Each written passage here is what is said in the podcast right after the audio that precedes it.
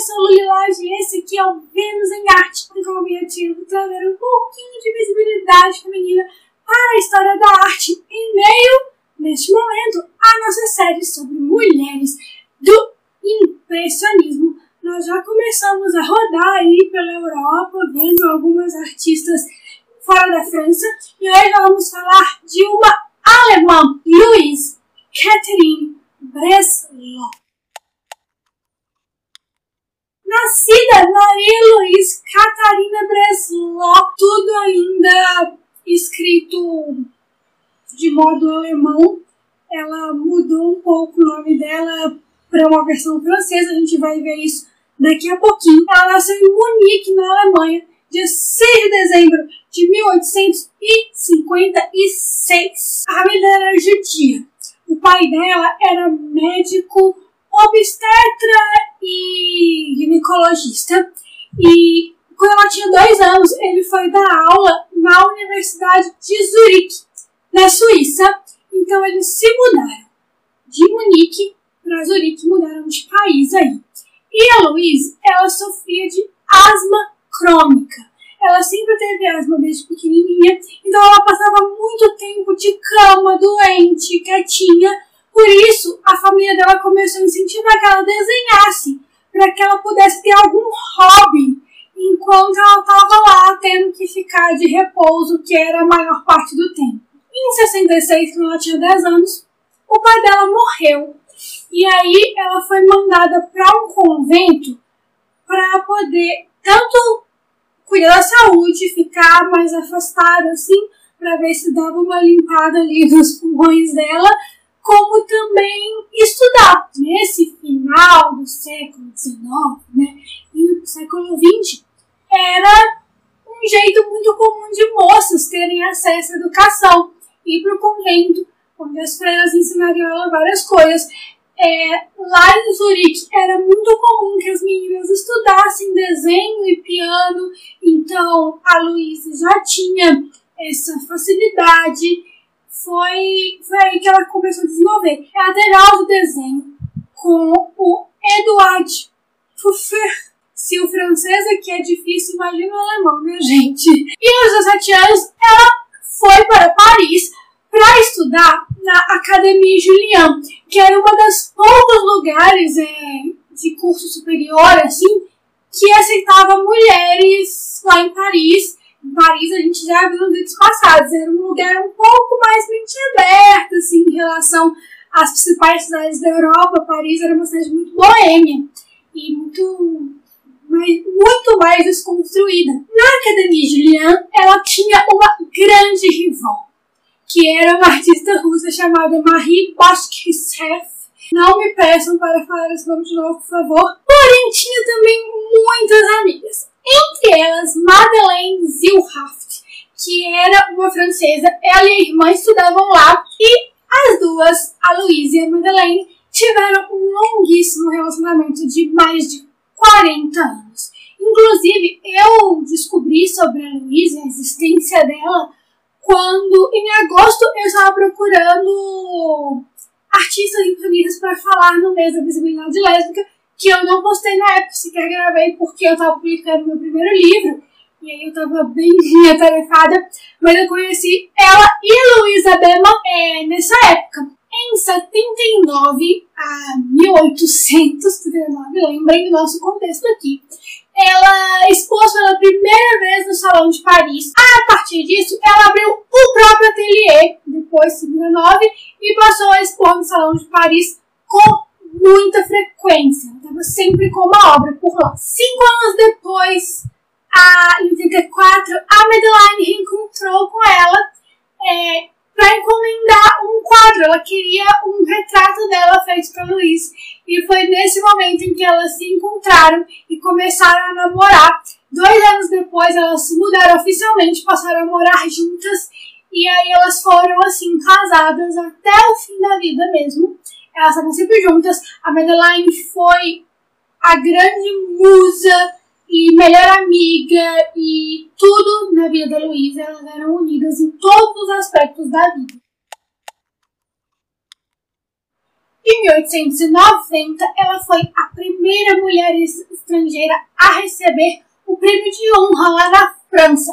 A carreira dela foi toda construída na França para ela ser alemã barra suíça. A gente falou que ia sair um pouquinho assim da, das francesas, mas ela, a carreira dela foi toda feita por lá. E tanto que ela mudou o nome dela. Ela tirou Maria porque ela achava um pouco sem sentido uma judia morando num país muito católico com o nome de Maria, o que talvez faça um pouco de sentido. E ela afrancesou o seu nome de Luiz e Catarina para Luiz Catherine. Durante a Primeira Guerra Mundial, que começou em 1914, aí já virando para o século XX. As duas permaneceram em Paris, muita gente fugia dos grandes centros urbanos nessa época para fugir dos focos de guerra mesmo. Mas as duas moravam ali nos arredores, elas continuaram. E nessa época a Louise começou a pintar muitos soldados, muitas enfermeiras que iam para o fronte, começaram a realmente pintar o que, que era a guerra ali no contexto que elas viviam. Ela recebia encomendas de retrato bastante também, de vez em quando, e chegou a ficar amiga de algumas grandes personalidades da arte e da literatura.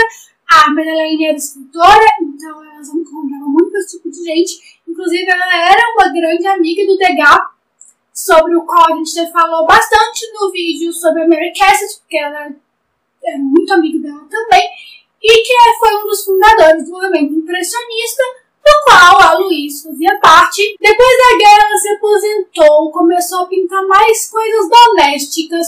A gente também analisou aqui entre a gente o quanto que as mulheres impressionistas eram diferentes dos homens pela temática abordada, já que elas não tinham acesso às mesmas coisas que eles, elas acabam pintando muito a vida doméstica.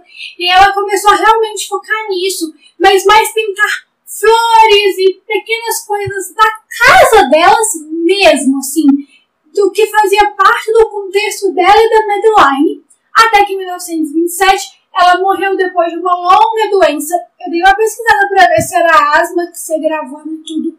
Não consegui encontrar, mas como ela tinha os pulmões bem fragilizados quando nova, talvez fosse isso.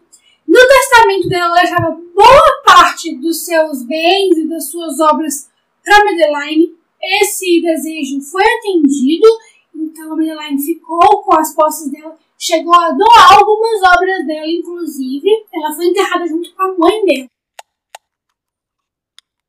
E agora vamos ver algumas obras dela. Lembrando que o nome impressionismo vem de impressão mesmo. É a impressão que o artista quer causar em você. E vamos começar com o Retrato de 1891. As outras obras dela estão em ordem cronológica, mas eu quis começar com o autorretrato saindo dessa ordem pra gente poder ver como ela se tratava direitinho. E esse é um óleo sobre mogno, é óleo direto sobre madeira. Tem uma assinaturazinha bem singela aí no canto inferior esquerdo que dá pra ver o, o Breslau aí destacado. Aí, voltando um pouquinho, em 1883, nós temos Chaga 5. E aí tem a luz e sombra bem dos rostos, inclusive. Em casa também tem um nome de cotidiano obra em alguns lugares.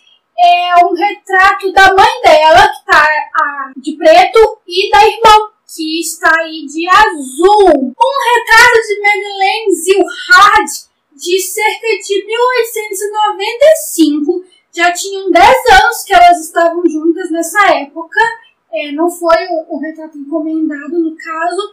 E ele é bem diferente das outras obras que a gente vai ver aqui. São com menos cor. Eu imagino que ele não seja uma pintura, talvez seja um desenho porque ela tinha muitos pastéis. Meninas lendo de 1897, muitos borrões no fundo, mais uma vez. Essa agora é a favorita dela, estou completamente apaixonada por essa obra. O Toilette de 1898, a feição dessa moça se parece um pouco com ela, talvez seja um retrato da Madeleine, não sabemos. E aí, eu acho que esse aí é um exemplo de impressionismo muito forte. Apesar dos borrões de tinta serem mais tracejados, né, não são realmente bolinhas, são mais risquinhos, ainda assim a gente consegue ver claramente, né, que foi isso a maneira que ela usou para expressar tanto o movimento, como textura, como cor, como contraste, como tudo. Um exemplo perfeito do movimento e numa obra lindíssima. Outra maravilhosa é Preguiça Matinal, de cerca de 1900. Muito bonito e assim, sensual, só que bem casual, nada forçado, bem leve. Amigas, de cerca de 1902 eu, na verdade, não amei essa obra, não achei ela uma das minhas favoritas, mas eu tive que colocar ela porque eu achei que o fundo tá super impressionista, até o vestido dela também, uma encomenda.